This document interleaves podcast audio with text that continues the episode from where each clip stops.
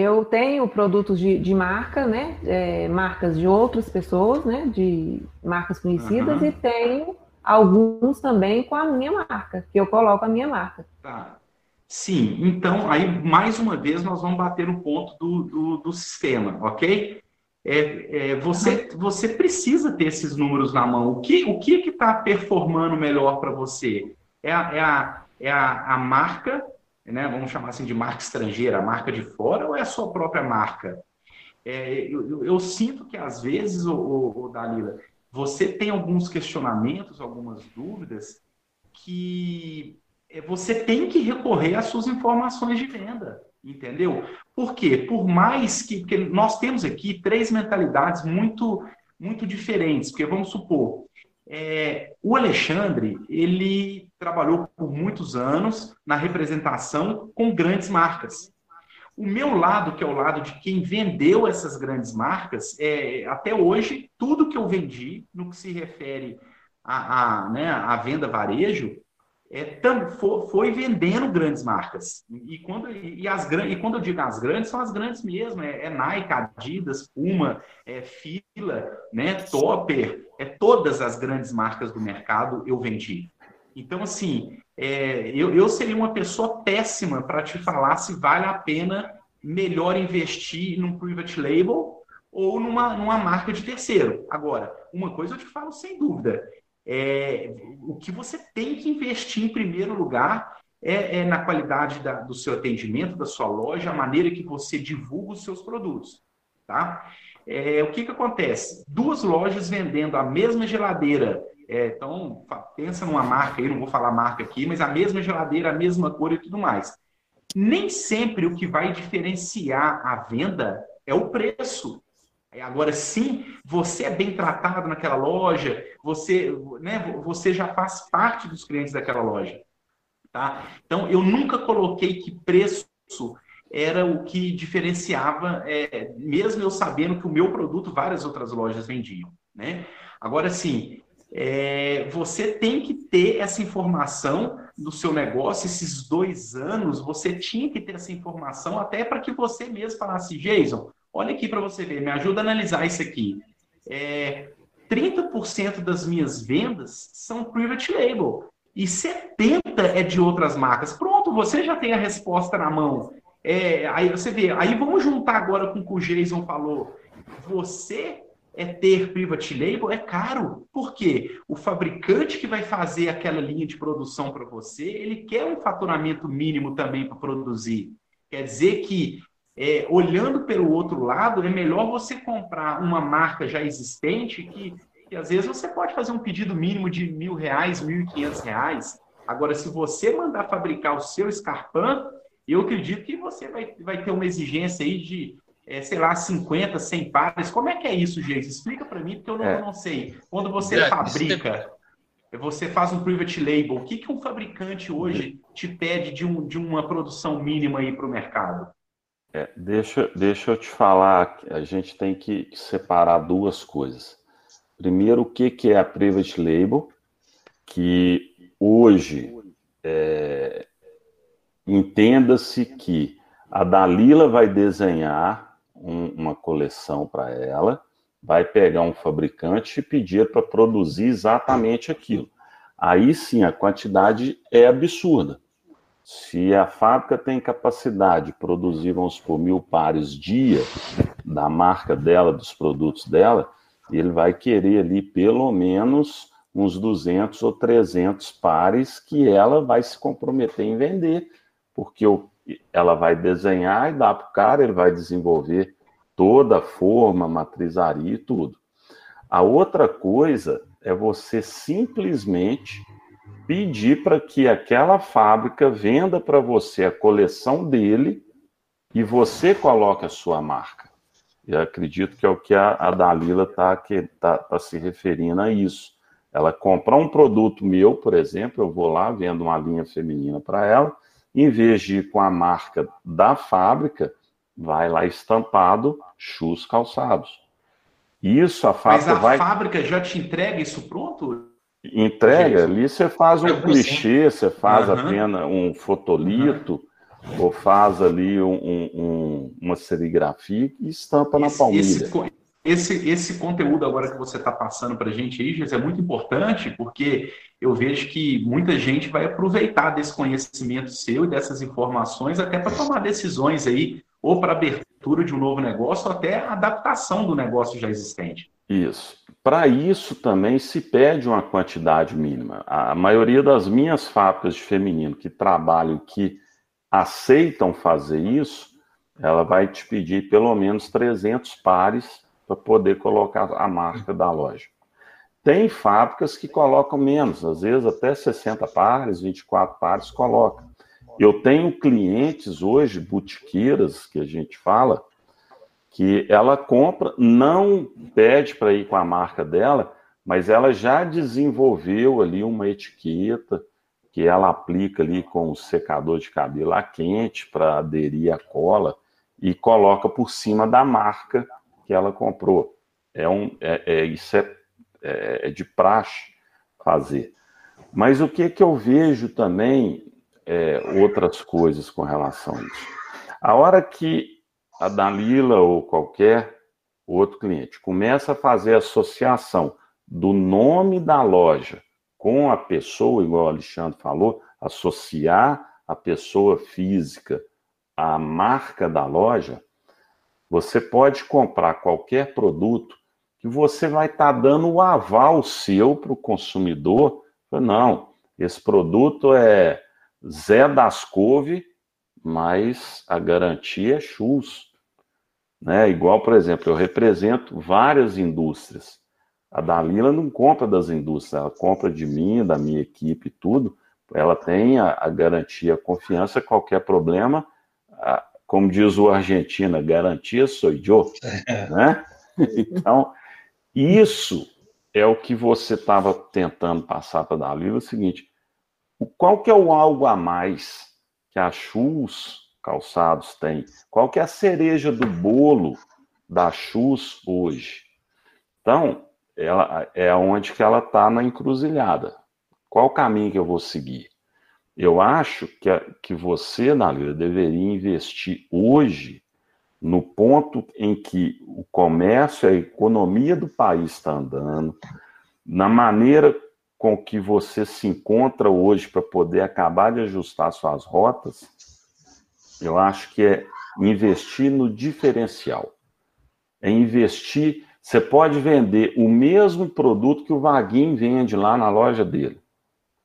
Mas o diferencial, e nós conversamos isso outro dia, é o atendimento, é o conforto, é, é você saber receber, é você receber dentro da sua loja igual você recebe uma visita dentro da sua casa. E essa cereja do bolo é você disponibilizar ali igual você Gente, eu adoro ir na loja dela. Tem um cafezinho lá que é da melhor qualidade. Eita, e eu adoro. É, posso saber. Tem né? tudo a ver com o tema aqui, né? Isso. Então, eu, oh, você chega lá, tem um cafezinho fresquinho, um pãozinho de queijo. Esse diferencial que você faz para gente, seus fornecedores, eu acho que você tem que passar isso para o seu consumidor é você fazer é, com que o seu consumidor é, tenha prazer em estar na Chus. É, vocês dois aí, Bruno e Alexandre, falaram, ah, não gosto de ditado. Eu tenho ouvido muito um, uma situação com relação a preço, e, é, e eu parei para analisar e é mais pura verdade. Quem por preço vem, por preço vai. Deixa eu desenhar. O Vaguinho vende um escarpão preto por 30. A Dalila vende um escarpão preto por 50. O cliente vai lá no Vaguinho por causa do preço. Lá é 30. Mas, se a Dalila oferecer alguma coisa a mais, um mimo, uma atenção, um bate-papo, um conforto, o cliente vai sair de lá por 30 e vai comprar lá. Exato, Isso, até, até, esse tipo de cliente, quando ele é bem atendido, qualquer coisa que ele vê errada na tua loja, ele vai falar para você. O que é mal atendido, ele vai falar para todo mundo. Para todo mundo, exatamente. Boa, exemplos, boa. exemplos é, é, é, assim, é meio ruim da gente falar, mas é, quando eu comprei a minha primeira loja, foi lá no bairro de Lourdes, bem no, no miolo, é, ali não era ponto comercial. O movimento ali na região era à noite. Happy hour naquela quantidade de restaurante fino, aquela quantidade de coisa. Eu ficava matando ah, formiga e mosquito, as meninas, gerentes, sem o que fazer durante o dia. Tanto que a loja fechava 11 horas da noite. Então, o que, que foi a grande sacada que a gente teve? Lourdes é conhecido pela região dos barzinhos e dos salões de beleza. Isso, e muita madame andando ali, uma coisa e outra. Nós simplesmente montamos um ambiente na loja durante o dia para virar um ponto de encontro, não para vender sapato. A gente não queria vender sapato. Ali você tinha ali um licor, uma, uma marula, você tinha ali um, um, um frangélico, tinha um cafezinho sempre passado na hora, um, um, um biscoitinho amanteigado e tudo, virou ponto de encontro, pessoal. Quem passava na rua, olhava para dentro da loja, a loja estava sempre cheia, porque tinha sempre gente ali batendo papo. Isso começou a atrair. A hora que vinha a coleção, a venda, ela acontecia espontaneamente. Não se vinha. E olha que era uma loja de autosserviço. Os sapatos já ficaram todos expostos, separados por numeração. O próprio cliente ia lá, pegava, calçava, experimentava, batia papo enquanto estava tomando cafezinho. Ah, embrulha aqui para mim. Aí, na hora de embrulhar, sem a cliente perceber, o que, que acontecia? As meninas pegavam a sacolinha de TNT, colocavam dentro do embrulho e um bombom. A gente fazia questão da cliente não ver. Para a hora que ela chegasse em casa, ela abria e via, olha, tinha tem um bombom aqui dentro. Então, ou seja, a hora que chegou em casa, ela lembrou da loja de novo. Então, isso é a cereja do bolo. Isso não importa se na palmilha do sapato está escrito Zé das Couve ou Chus.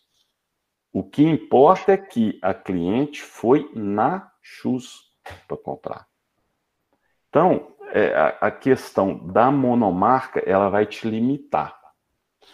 É interessante a monomarca, sim, quando ela é trabalhada, ela nasceu para isso e ela ramificou.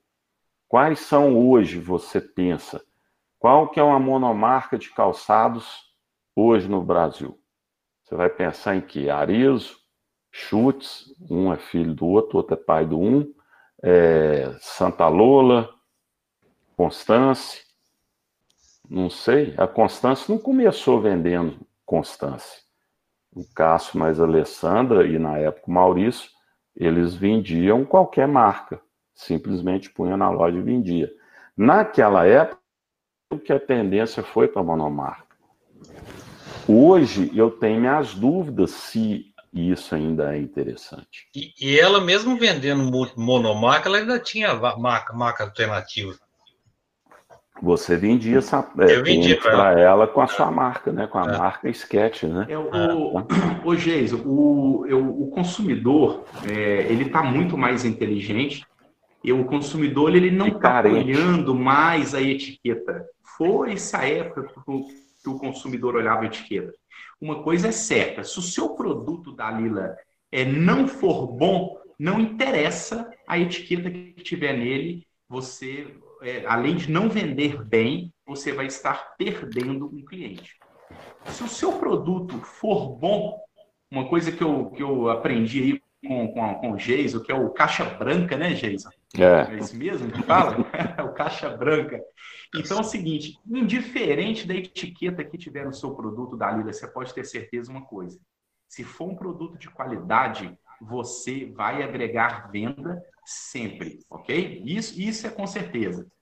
É, isso tudo que o Jason falou até agora, isso é o que eu acredito nos meus 20, nos meus 20 anos de mercado. É, eu posso até não ganhar todas as vendas, mas as que eu ganho são muito valorizadas e o cliente vai lembrar de mim por muitos anos para frente, tá? E ele vai voltar. Então eu e vai voltar. Eu posso perder uma ou outra venda, posso, mas eu falo com você garantidamente, Dalila, é, o meu produto, que é o produto de, de marca, né, de grandes marcas e produtos de futebol, ele é um produto tabelado, é um produto tabelado. Eu odeio isso, que é o que o Alexandre falou. Eu sou obrigado a trabalhar no markup que a fábrica coloca. Eu acho isso um erro, porque é o seguinte: se o meu negócio ele é, ele é bem certinho, bem ajustado, e isso me permite trabalhar é, 10, 15, 20 pontos percentuais abaixo de uma, de uma marcação tabelada, gente, isso é mérito meu. Eu estou conseguindo ter lucro porque eu tenho uma, uma, capilaridade de venda maior e o meu negócio funciona certinho, com tecnologia, com ferramenta, com controle de estoque. Poxa, é, é mérito da minha gestão de negócio. Mas não, eu sou obrigado a, a, a me prostituir em ter uma tabela, em ter uma tabela. Agora, uma coisa eu falo para você, ô, ô Dalila, é, o meu mercado, por exemplo, que é esse mercado de grandes marcas, ele vem, ele vem diminuindo muito porque a pessoa já entendeu que é, uma camisa de futebol, por exemplo, o que ela tem nela, na verdade, é simplesmente um emblema. Inclusive, eu não posso falar qual é o clube. Esse clube pegou uma. A marca eu posso falar, esse clube pegou lá a Nike na época. E o que, que ele fez? Ele pegou o fardamento da Nike e simplesmente foi lá e colocou a marca do clube. O consumidor é muito inteligente. Ele, ele achou na loja a mesma camisa é, do clube, que na época custava 200 e acho que era 49,90 ou 29,90, e ele colocou na internet, olha, gente, aqui, ó, a camisa do nosso clube a 229,90 só porque tá com a marca do clube. E a mesma camisa que eu acabei de pegar aqui na Centauro, a mesma, com ele mostrou até as etiquetas da Nike. Era, acho que era 59,90. Você entende isso? Onde, onde eu tô querendo chegar?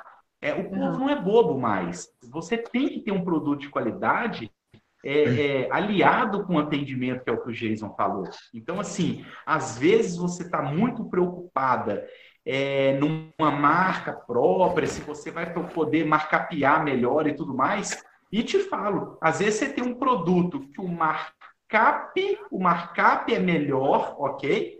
Mas quando você vai ver uma palavra aqui que poucos empresários conhecem, margem de margem contribuição. De contribuição ok? O empresário que vê markup, me desculpa, empresário, é, você é, é, empresário de 100 anos atrás.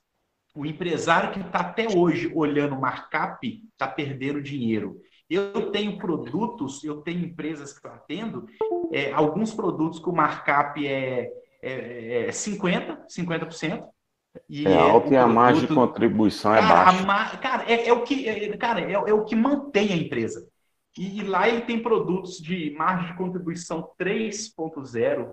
E quando a gente vai ver na, na, na ponta do lápis, no sistema informação, é produto que ele está parando dinheiro no estoque. E aí, o que, que é o nosso expertise? É chegar para ele com a informação e falar, cara, pega esse produto que o seu markup é, é, é 300, bota fogo, não compra ele nunca mais, esquece ele, vamos voltar para a sua cereja do bolo, que é o que o Jason falou tá?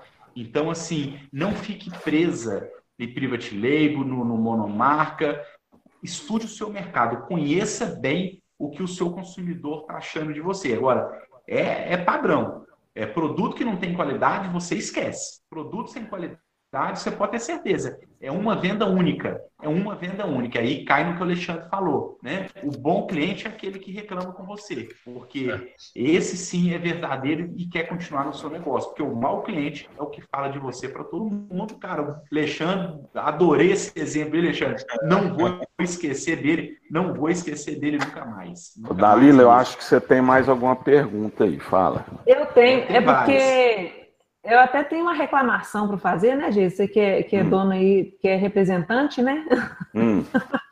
A hora é agora. A hora é agora, né? De colocar esse povo aí para saber o que eu penso. Muita gente vai assistir aí, muita gente está assistindo, uhum. então a hora é agora.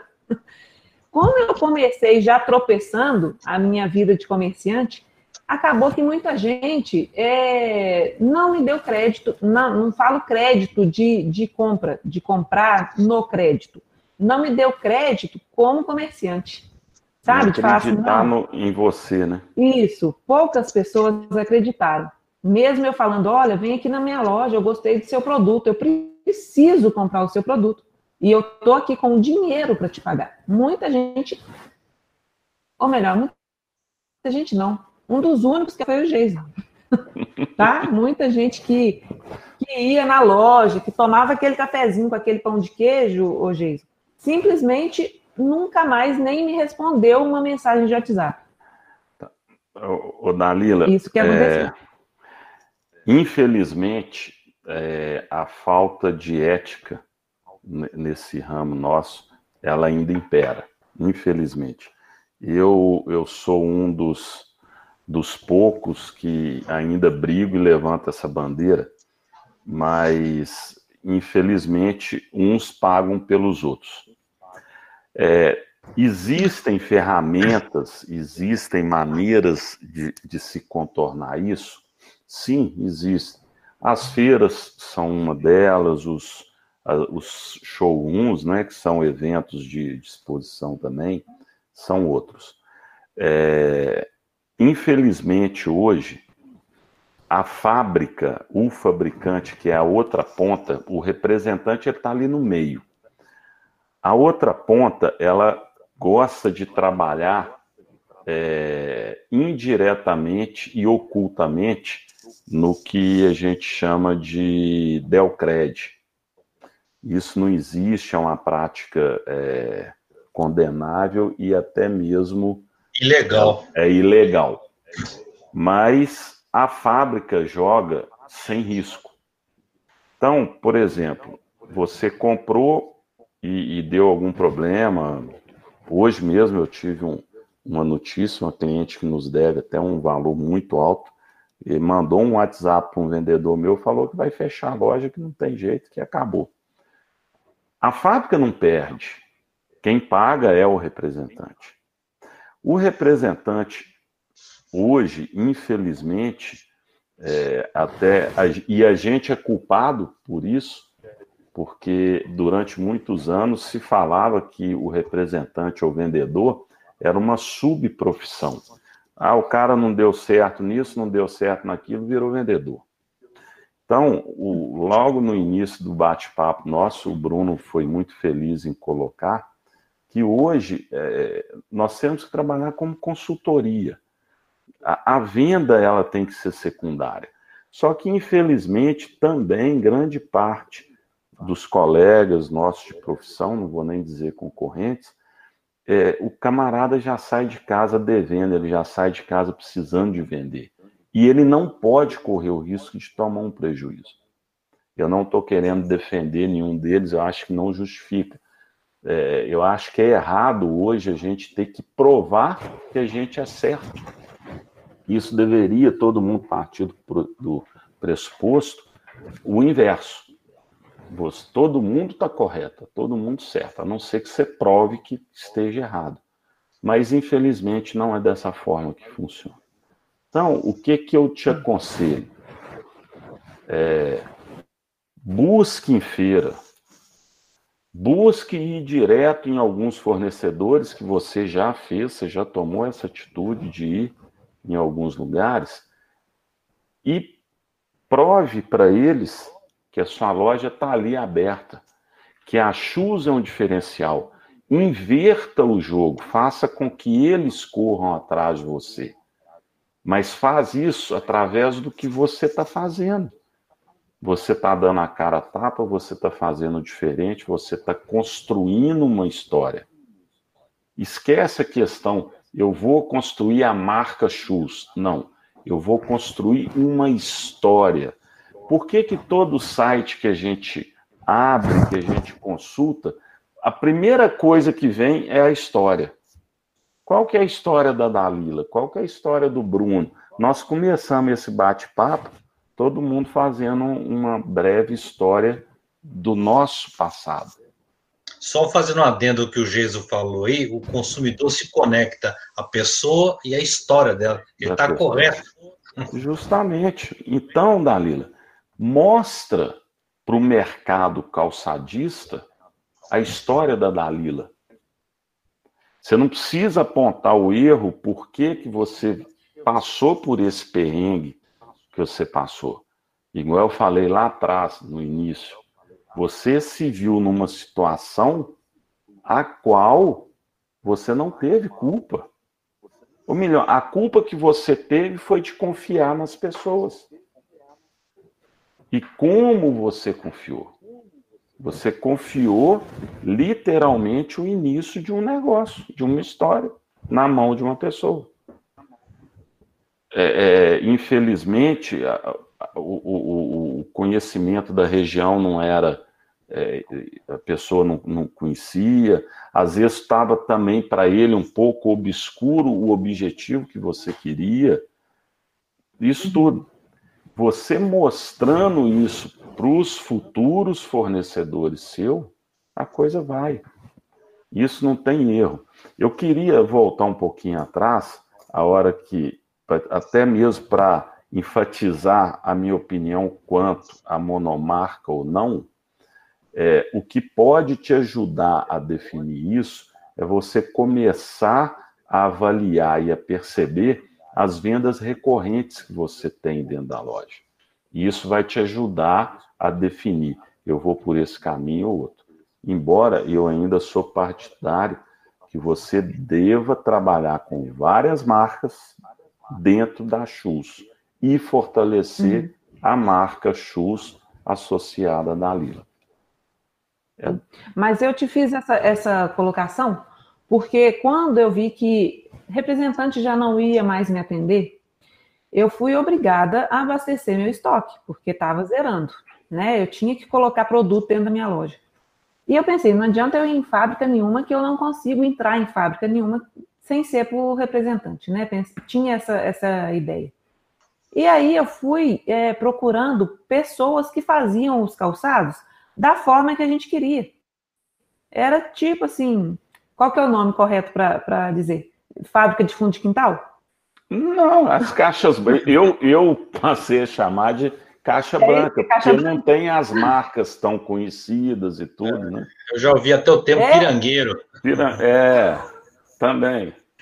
Eu tive que ir, eu tive que ir atrás desse pessoal para fazer uma coisa que, que eu que eu colocasse ali, é, né, minha confiança, pedisse para ele, olha, eu quero dessa forma, é assim que vai vender na minha loja, porque eu não podia errar novamente, né?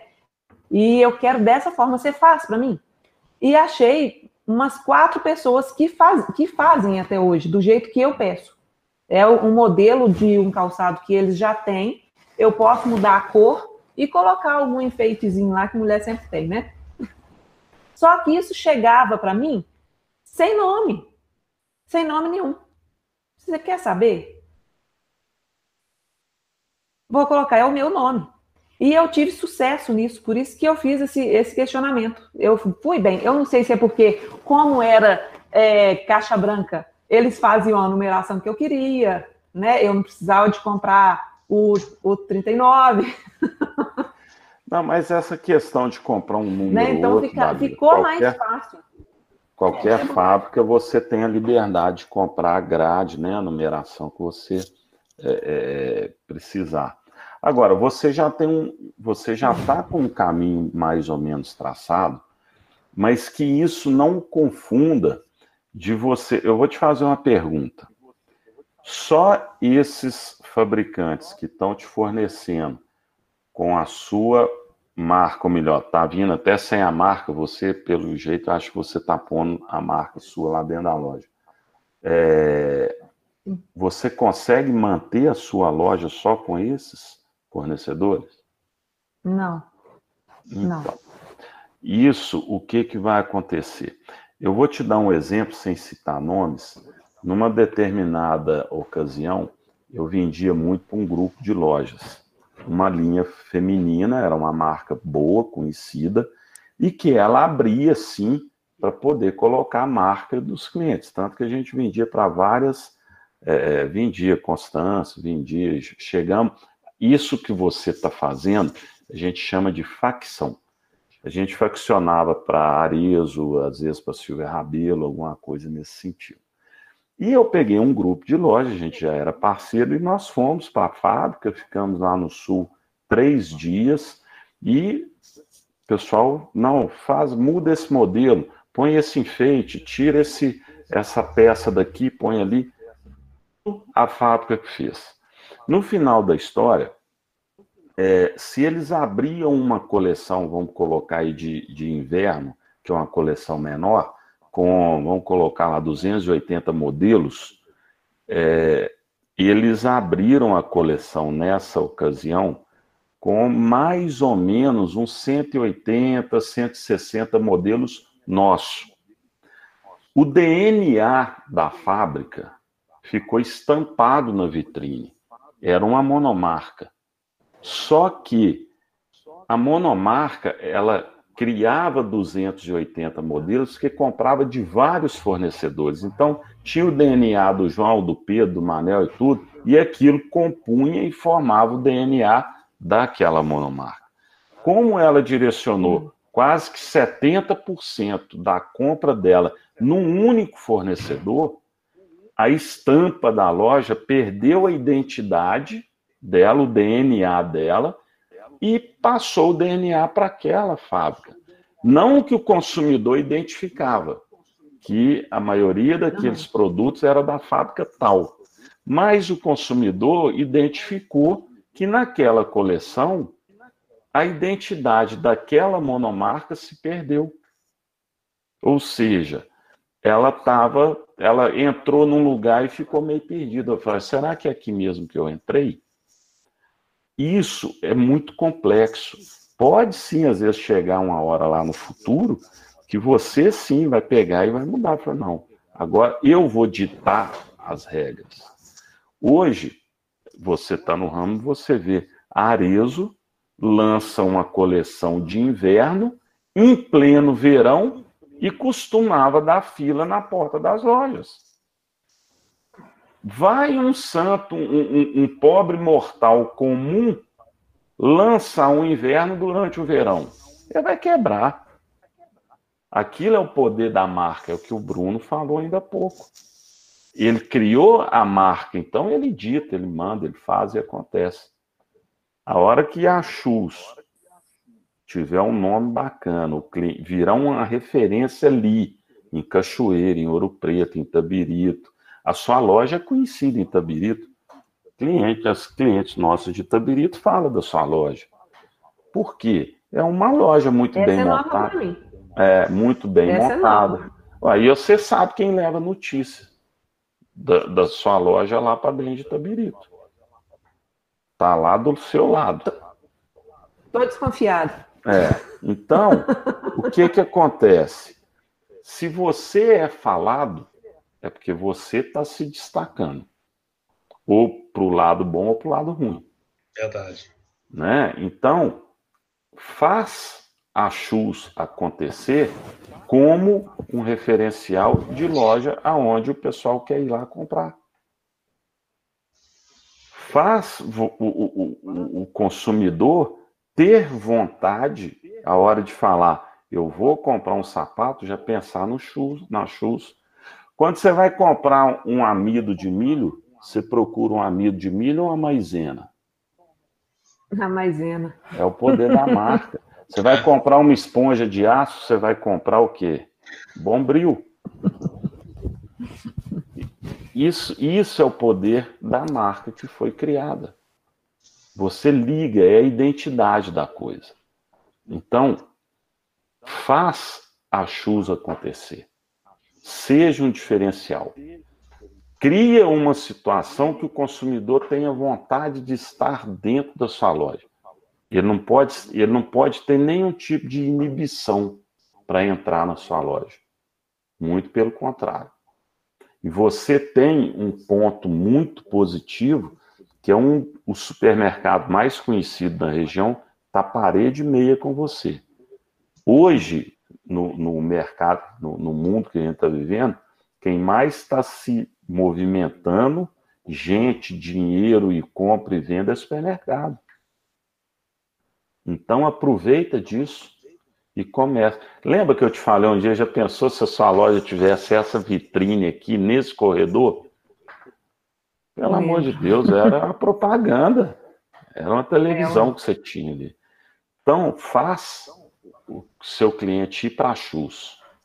O que mais que você quer falar? Que nosso tempo está estourando ali também e a gente tem que começar a preparar. É, já está pra... tá quase, né? Vai, nós vamos virar abóbora, né, gente? É. Nós vamos virar é. abóbora, hein?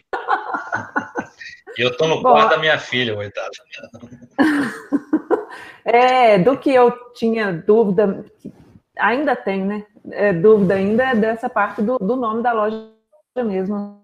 Até quanto que eu devo aparecer, assim, colocando a marca nos calçados, né?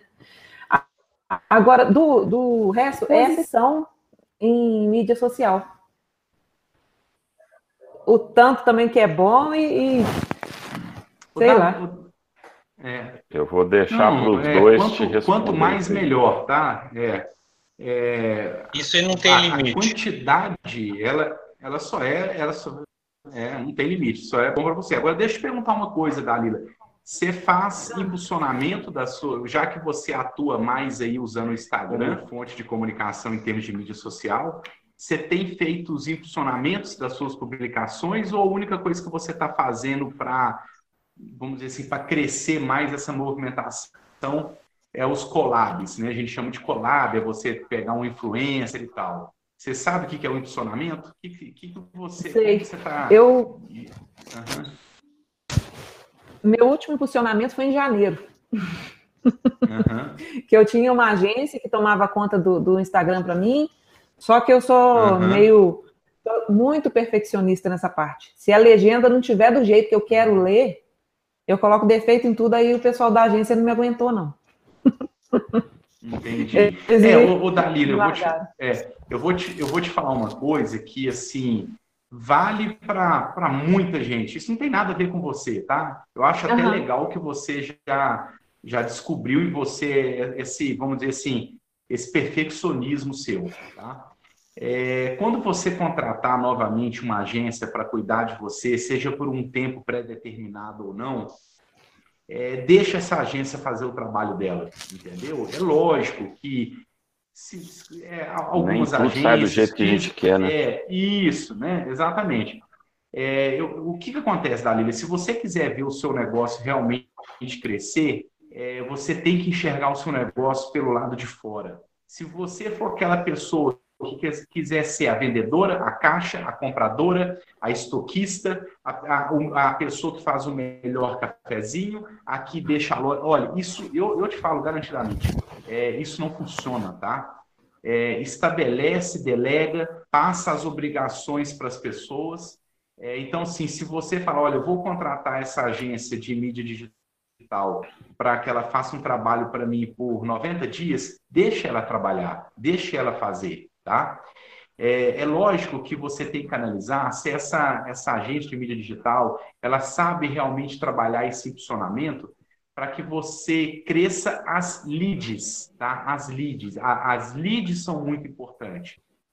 É, por outro lado, é, essa lead ela tem que estar tá conectada de uma forma é, mais íntima com você para que é, gere a venda. E tem que ser aquela venda é, passiva. É, por isso que eu, eu, eu, eu prego muito aí, ó, você está há dois anos e não está com a sua loja virtual. Você está cometendo um, um, um, grande erro. Essa loja virtual sua, seu LVP, já poderia ser hoje facilmente 20 a 30% do seu faturamento. Tá? E fazendo pouco esforço, viu, Dalila? Fazendo pouco esforço. Porque com, essas, com esses 8 mil seguidores que você tem, Agora são 11, é, né, para a gente estar tá gravando isso aqui à noite, são 11 horas da noite. Então, fala o seguinte: nesse momento, a gente está aqui fazendo essa interação e poderia estar, tá, ó, o barulhinho que o Alexandre falou lá no evento que ele participou, é. o barulhinho, né, os pedidozinhos chegando aí na sua ferramenta. Então, assim, é, você já construiu seguidores, mas não são leads, não são leads. Lógico que você faz venda desses seguidores, mas você não está sabendo trabalhar. Você tinha que estar tá, tá com esses seguidores já conectados num banco de dados, num pixel. Procura saber o que é um pixel. Tá? Nós temos o pixel da, do Google AdWords, nós temos o pixel do Facebook, que hoje Facebook. controla Facebook, Instagram, o próprio WhatsApp. Hoje você já consegue integrar a sua, a sua lista de contatos do seu WhatsApp é, comercial aí. Então, assim, você tem que melhorar isso sem ser perfeccionista. Contratou uma pessoa, é, é para ser o seu, uh, trabalhar com o seu estoque, como se diz, não bica o serviço dos outros, não, deixa acontecer. Porque a Dalila precisa preocupar com outras coisas no negócio, tá? Gerencia a sua cabeça para tomadas de decisões que sejam mais importantes para o crescimento do seu negócio. É, é lógico, é, talvez ninguém vai fazer tão perfeito quanto, quanto, você, Dalila, porque você é a dona, você, além de ser a, a empreendedora, você tem o amor, o carinho no negócio. Mas se você não souber compartilhar essas atribuições, o seu negócio ele vai começar a andar ao contrário. Isso eu já vi acontecer com vários outros, outros empresários entendeu? E, e, falo por mim também, o meu início de empresa, eu sou virginiano, eu não acredito nesse negócio de signo, não, mas tem hora que eu, que eu falo que é batata. Eu sou aquele cara que eu quero tudo perfeito. É, eu, eu, tive que sofrer para aprender a delegar. Sofri muito. Hoje Dois. é o contrário. Tá? O, o, Dalila, hoje é tão engraçado que hoje, quando eu eu, tô, eu, eu, eu acabei de fechar um, um, um, contrato agora que vai ser muito importante para. Nós, nós, vamos subir mais uma plataforma agora de LVP na área de cama, mesa e banho. Breve aí vocês vão ficar sabendo. E eu tenho quatro meses para subir essa operação dessa, dessa empresa, entregar rodando a ponto de venda. E o que eu mais gosto nisso, sabe o que, que é? Depois que eu fizer o meu trabalho, a minha consultoria, o meu ali, durante aqueles quatro meses, eu não tenho mais amor, aquilo ali não me consome mais, acabou meu trabalho, entreguei a empresa rodando, eu viro as costas e vou para um próximo projeto na minha vida. Mas por quê? Eu vou deixar essa empresa é, que eu redonda, chamo de né? autogerenciável, redonda.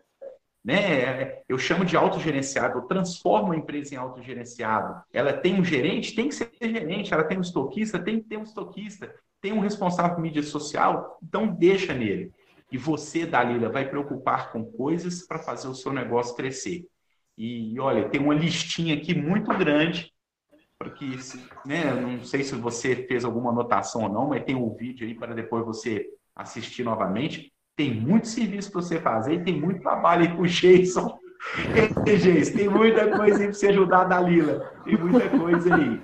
Mas com certeza os dois vão ter muita história para contar depois. Né? Tem, tem sim. Vamos, nós quatro. Não, é, é, eu também estou achando que vai ser nós, nós quatro. Com certeza. Olha, eu acho que a gente pode estar tá, tá caminhando agora para um, né, para uma, para uma despedida desse Café Negócios. Não, né, acho que, que aqui a gente vai poder fortalecer muita coisa. Eu acho que a gente pode, quem sabe, num determinado momento aí, fazer um, uma interação dessa, gravar um programa lá dentro da loja da Dalila, vai ser muito bacana isso. né? Tô, me veio uma ideia de, aqui. Né? Ah, me, me veio gente. uma ideia aqui que eu estou curioso. A Dalila já fala dessa parceira que, que, que ela tem lá de, de, de confecção. Quem sabe a gente não idealiza um encontro e convida ela para a gente vir trocar uma ideia e acrescentar alguma coisa para a gente também, hein, Dalila? O que, que você acha? legal demais. Que ela está disponível, está tá disposta, né? Disponível, não disposta. Então, ela é lojista também? Legal. Explica aí, Jason. É, eu não a conheço, é... a Dalila me fala muito dela e eu tenho curiosidade uhum. para conhecê-la. É, ela é lojista, sim. Ela tem duas ah, lojas. Ela atua, em qual, ela atua em qual segmento, Dalila? Na verdade, são duas que me ajudam muito. Uma uhum. é de roupas e a outra é de acessórios, maquiagem, bolsa, é, biju. Essas duas aí eu acho que elas então, acrescentam muito para mim. Quem sabe a gente ó, não. Vocês, ô, ô, Dalila, vocês, é, ou seja, eu, eu coloco que os produtos, então, são produtos que interagem. Complementares são. Complementares. É, é, começa a pensar numa estratégia igual essa empresa que eu contei para vocês lá do Sul. É, cria um LVP, cria um, pro, um marketplace de vocês, de vocês, ok? Cria um LVP. Bruno, ah. Espera aí, deixa eu pôr um parênteses aí. É, eu, eu, ah. eu me até arrepia a hora que ah, começa a falar em, em, em marketplace. Coloca bem para Dalila o que, que é a questão do marketplace entre as três, fazer uma coisa comunitária, uma coisa é entre vocês. Para é. que depois então... não venha aquela que dá aquele comichão de querer, ah, não, eu vou entrar na, no Magalu, eu vou entrar na não, Americanas, não. eu vou entrar no Sumari. calma. É, olha, o, o Dalila, nós acho que breve, breve a gente vai estar, tá, nós vamos estar tá com, com um evento aí, a gente já já já está projetando aí de ter um evento presencial, né, um workshop aí com empresários. É, eu não não tenho, eu não tenho por que mentir. Eu, eu, não, eu não defendo o marketplace, principalmente no formato que está no Brasil atualmente, onde o marketplace está cada vez ganhando mais, ficando milionário, e os lojistas, ó, ou, ou é um lucro que não existe, ou nem lucro não, né? Tipo assim, ou é um lucro muito pequenininho, estão sendo explorados, tá? Mas estão sendo explorados por causa de falta de conhecimento, ok?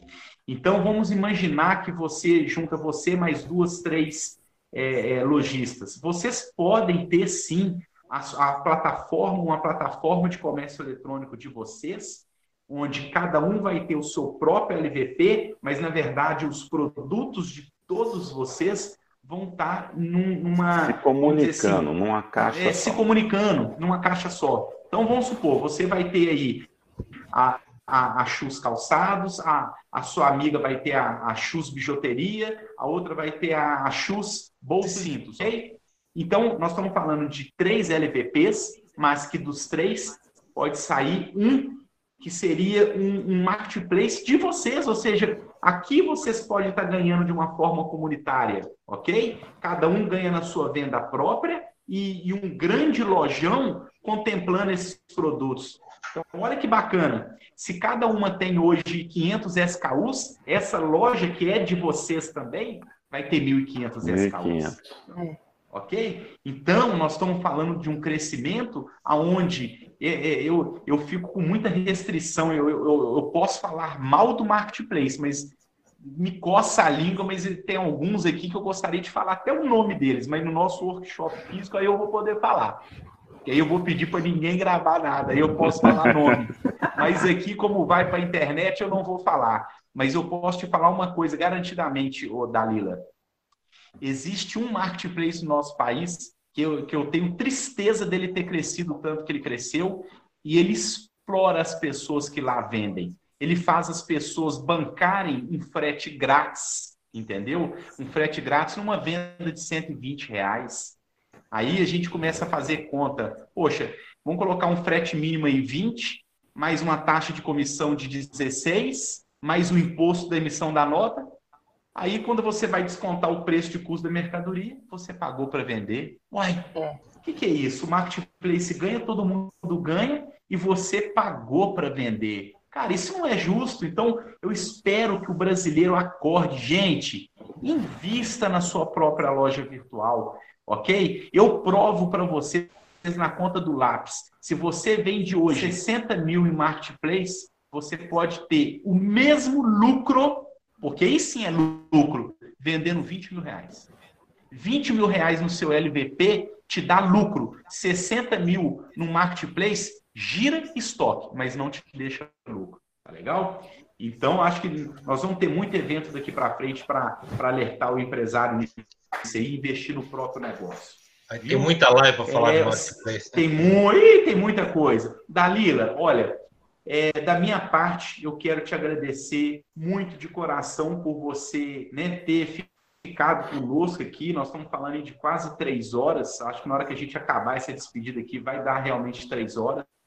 é, por você ter sido transparente, ter sido verdadeira, né? É, as pessoas hoje, às vezes, elas é, não, não parece que têm vergonha de dizer é, os tropeços, né? E isso é ruim, principalmente o mundo da mídia social, ele é muito podre, porque as pessoas comparam a vida própria no palco dos outros, né? Você jamais vai ver uma pessoa postar um boleto que não pagou, uma dívida que não conseguiu ainda é, finalizar, né? Então, assim, a, a, verdade, ela quando ela é pura, ela é transparente, ela agrega, ela agrega. Eu já errei, tá? Eu, eu ao longo dos meus 20 anos, eu não tenho vergonha nenhuma de falar quando o meu negócio começou há 20 anos atrás, o pouquinho do dinheiro que eu ganhava, eu tinha que escolher ou se eu almoçava ou se eu jantava. Eu não estou falando isso na, na, no analogismo, não, é verdade.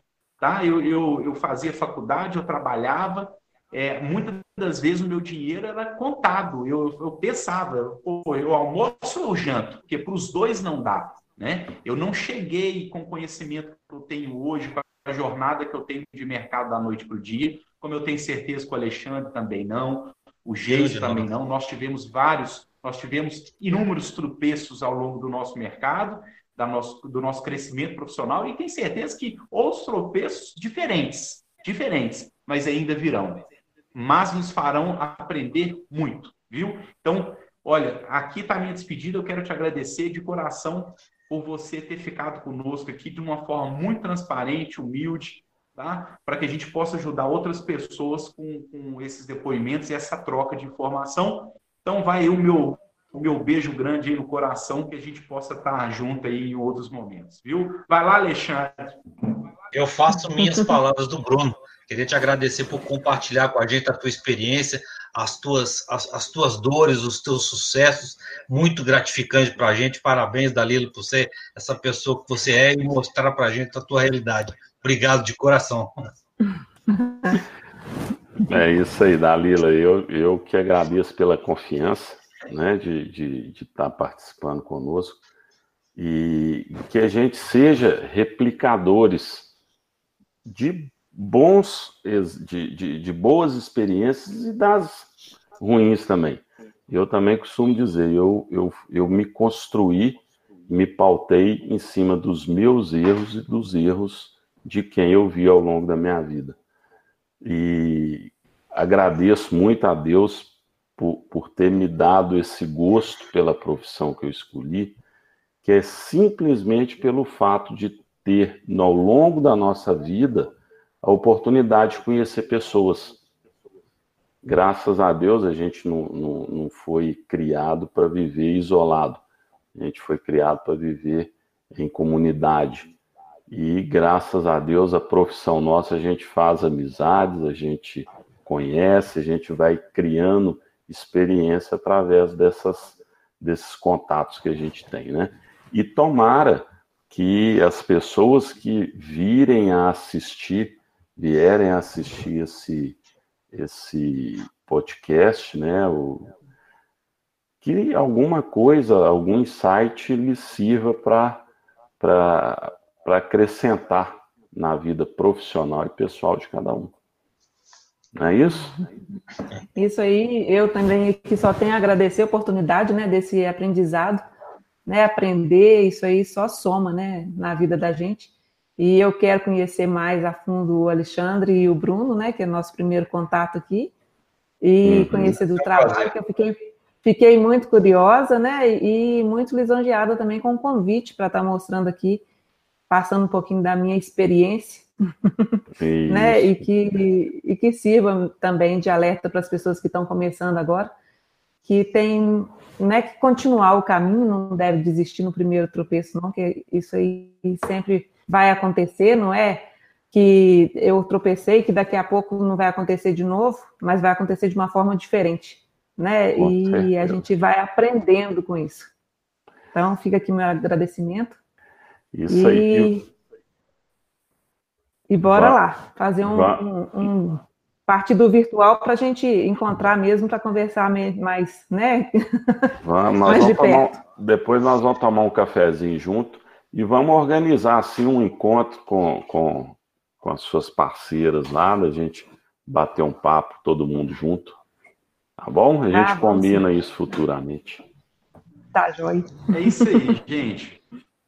Então, né, um grande abraço aí para todo mundo. Nós vamos é, terminar só por esse momento aqui o nosso Café Negócios de hoje, é, com a participação aí da Dalila, da Chus Calçados, aí em Cachoeira do Campo. Então, para você que está assistindo aqui e que for passar aí as estradas de Ouro Preto, não deixe de parar lá, vá tomar um cafezinho, quem sabe, dependendo do horário, vai ter até um pão de queijo lá, vocês vão conhecer a Dalila, e eu tenho certeza que vocês serão muito bem atendidos nas Chus Calçados e vão encontrar produtos aí, ó, maravilhosos. E para vocês, homens, cuidado com o cartão de crédito. Quando parar por lá, fala para a esposa, vocês têm os minutos contados. Gente, então é isso aí. Vamos terminar agora aqui o nosso Café Negócios. Muito obrigado e que venha até o, o nosso próximo encontro. Tá legal? Um grande abraço. Tchau para todo mundo. Um grande abraço. Tchau. Boa noite, gente. Fica com Deus. Boa noite. Tchau, tchau. Tchau.